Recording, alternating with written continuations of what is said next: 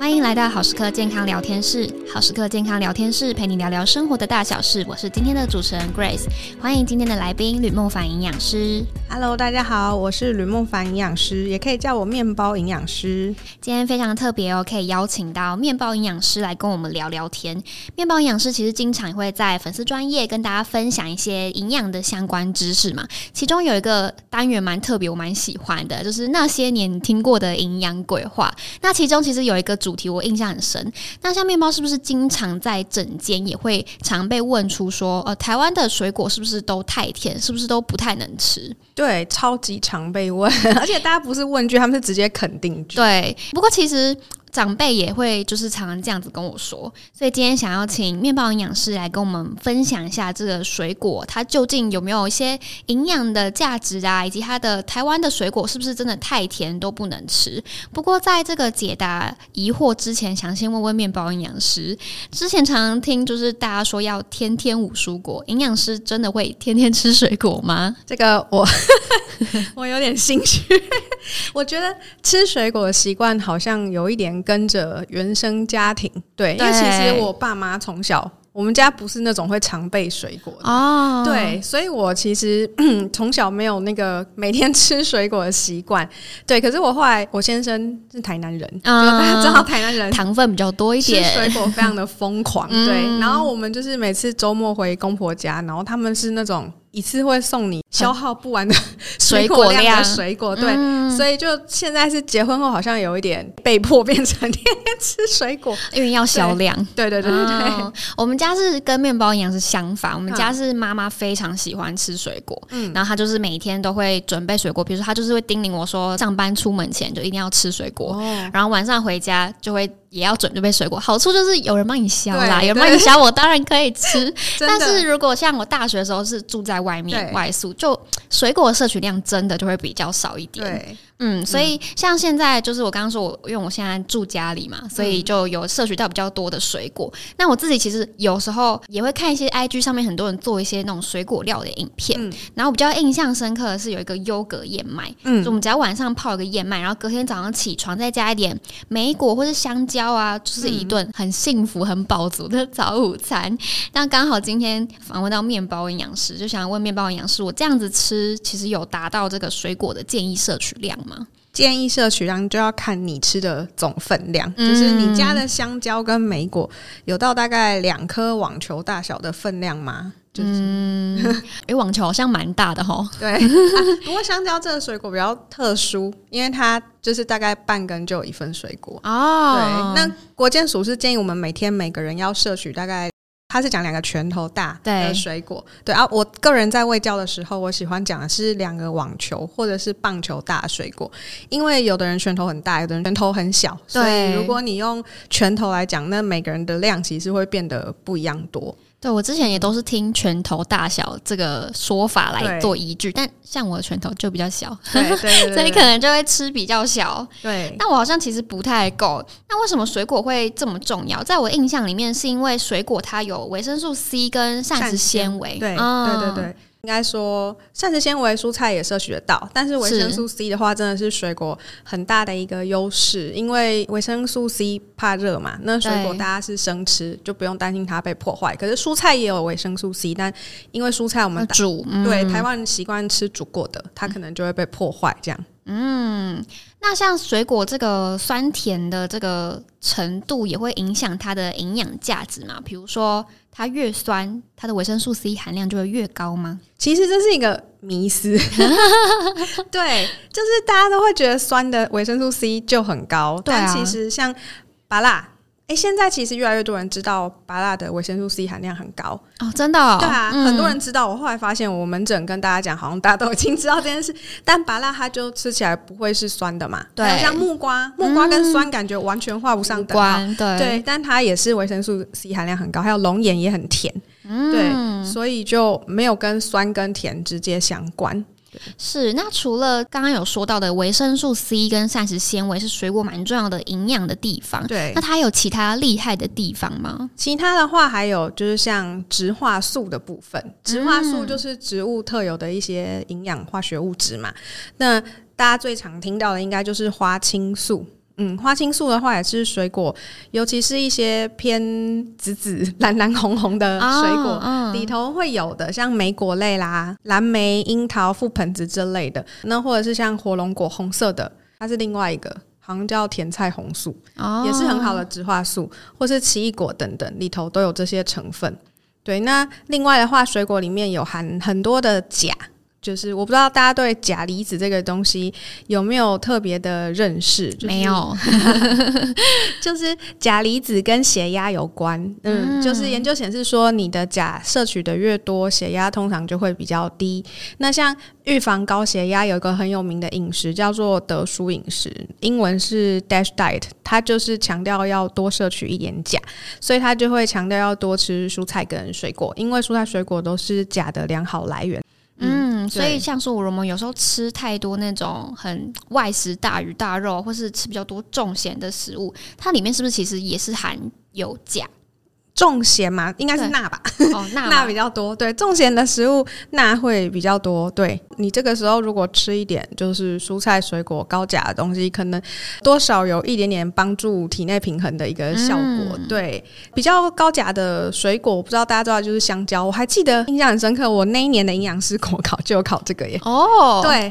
他就是有考到说，呃，有一年好像香蕉采收特别多，结果有个农夫就出现了哪些哪些症状，然后叫大家要写说是为什么？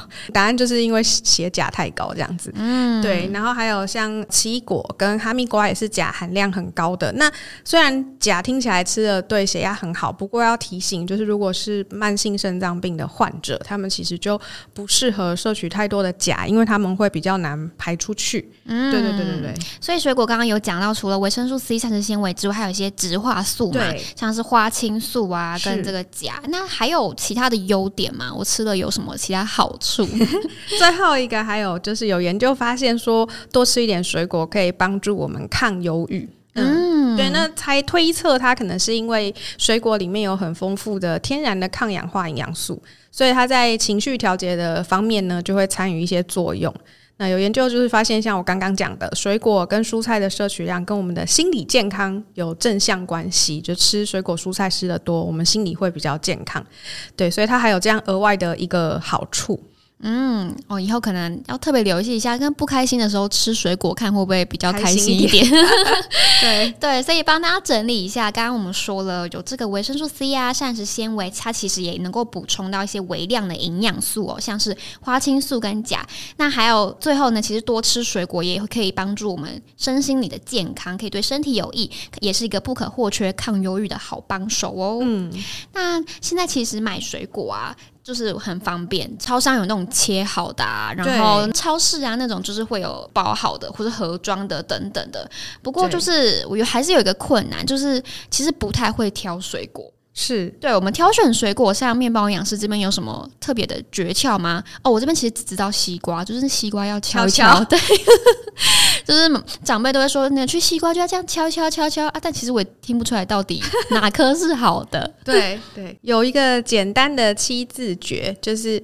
在地、当季、多样化。首先是讲到在地的部分，就是购买当地种植的水果，当然就是它的新鲜度会比较高，嗯，因为它不需要长途的运输嘛，它的碳足迹也会比较低，也对环境比较友善。对，对，那再来就是当季这件事情，像现在是九月份，九月份秋天嘛，对，讲、嗯、到秋天的话，就是讲到柿子。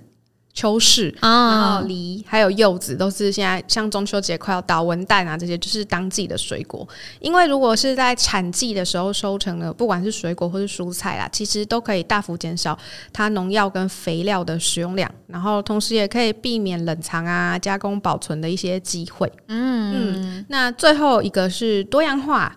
多样化的水果的话，就会有不一样的营养成分嘛。比如说，像是偏橘橘红红的蔬菜水果，它可能就会有胡萝卜素。然后刚刚讲说红蓝紫可能有花青素。对，那像深绿色或者是黄色的蔬果啦，就会含有维生素 A。所以越多颜色，你就可以摄取到越全面的一个营养素。哦，我前几天是在逛那个超市的时候，有发现最近真的是柚子跟柿子都上架了这样。但其实我个人啦，我觉得柿子有点太软，就是啊，我也是，嗯，不喜欢那种黏黏的感觉，对，嗯，但柚子的话，我就蛮喜欢的，因为它很香，对，然后它其实配像我们中秋节吃那种月饼、烤肉，很解腻嘛，对对对，油腻又太甜，然后柚子这时候我觉得真的配的超好的，对，这也不知道中秋节配柚子，这到底是。可能哎，欸、应该就当季吧，刚好这个时候产柚子吗？我不知道，哦、我不知道它的来由，我也不太知道。对，不过讲到这个柚子甜甜的，啊，就想要回到开头分享的，就是蛮喜欢面包营养师分享的那个那些年你听过的营养鬼话。对其实水果最近就是走一个越来越甜的趋势嘛，是但是我觉得台湾的果农。非常厉害，种出来的水果甜度都蛮高的。那这样子我们吃多，是不是反而会造成对身体的负担呢？诶、欸，其实确实啊，就是现在大家买水果好像一定要包甜，他才 觉得 OK，就会问老板这个甜不甜？对对，在甜度上面就是大家会很要求。反过来讲，大家好像又觉得太甜了就不能吃，就是有很两极。我发现，就是我会觉得吃到不甜的水果，好像就会有点不开心。对，会有那么一点这种感觉，确实会。但是要回头来讲，其实都是一个量的问题。哦，对，刚前面讲过，一天大概吃两个网球或是棒球大小这样分量的水果，听起来好像很简单嘛。但是实际上有达成的人不多耶。就是大概只有一成左右，对，我应该就是那个九成还没有达到的。对，像我在营养门诊，因为我们不是都要问患者他的饮食习惯嘛？对，嗯，会问说，那你有没有吃水果的习惯？真的十个有九个都没有啊，对，好少。